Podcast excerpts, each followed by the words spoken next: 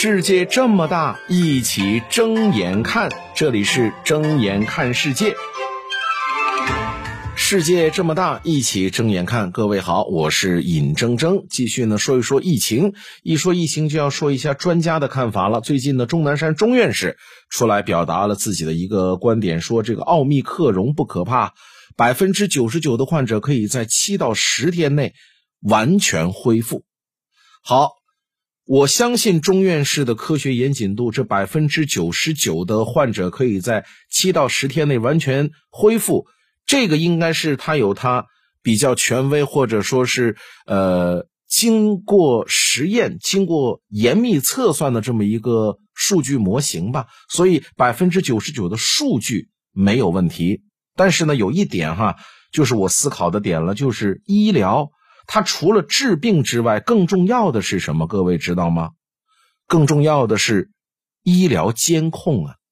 什么叫医疗监控呢？给大家举个例子哈，比如说一场传染病，呃，感染了一千个人，那这一千个人呢，啥都不管，你不管不理他，由他自生自灭的话呢，会死十个人，而这十个人呢，如果说你接受治疗的话呢，可以活九个。但问题是什么呢？这十个人。他没有在脑门上写着说，如果你不治疗，我就会死。他没有这么写，所以从这一千个人里边挑出这十个人，这就是医生要干的事这就叫做医疗监控。那么有几种做法，第一种做法就是把这一千个人全部二十四小时给我盯死了。一旦这十个人出现情况之后，把这十个人挑出来，然后马上展开治疗。但是这种。做法的后果是什么呢？那另外九百九十个人就会觉得自己被管起来、被封起来，但是并没有接受任何的治疗，然后就恢复原状了。那你为什么呢？你这不是做无用功吗？这这九百九十个人里面有相当一部分人就会不理解。那这种模式呢，实际上就是我们今天对待疫情的方舱模式。第二种呢，就是进行医疗分诊，但是科学它不是万能的。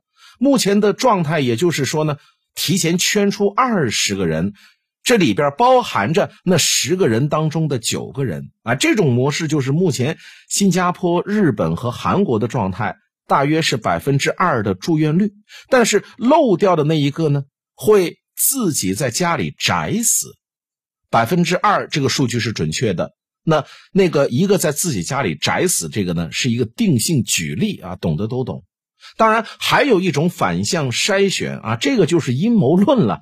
这个就是我自己阴谋论的一种想法啊。刚才不是说了吗？十个人里边接受治疗的会活下来九个，那剩下那个呢，还是要死。就是你不管你接不接受治疗，这一个都得要死。好，那如果事先把这一个人挑出来，直接我就不治了，反正你治不治都得要死，那我就直接选择放弃，是不是也可以节省医疗资源的浪费呢？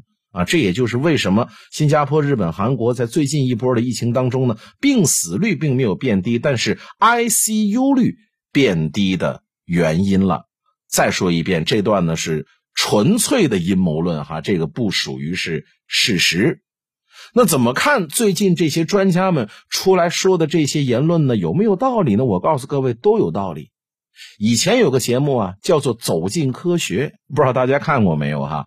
被很多人吐槽，啊，非常的荒诞，甚至是愚蠢啊！给大家举个例子，比如说啊，说一老大爷，啊，近三十年没有喝过一杯水，这怎么回事呢？走进科学，我们来看一看。后来发现，这老大爷呢，每天吃饭之前都要喝好大几碗的汤。那那天天这么喝汤，那当然他就不用喝水了嘛。哎，就是这么个意思哈。但是为什么这个《走进科学》这个节目从一九九八年一直能够播到二零一九年呢？因为啊，它的受众群呢，就不是这些什么。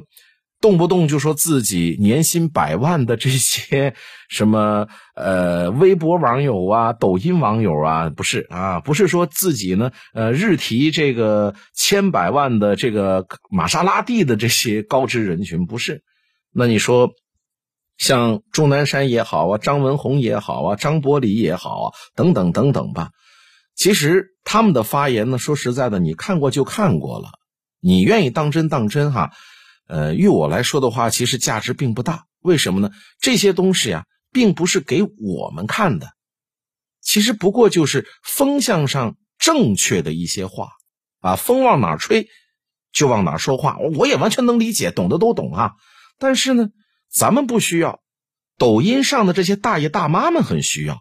哎，某某院士说病毒很厉害，要少出门啊。好啊，好啊，广场舞我们就不跳了。哎呀，某某院士现在说毒性低了呀。是啊，是啊，我要出去玩，我要出去让大家一起呀。那画风呢，就是如此的奇妙啊。睁眼看世界，世界这么大，一起睁眼看。感谢收听。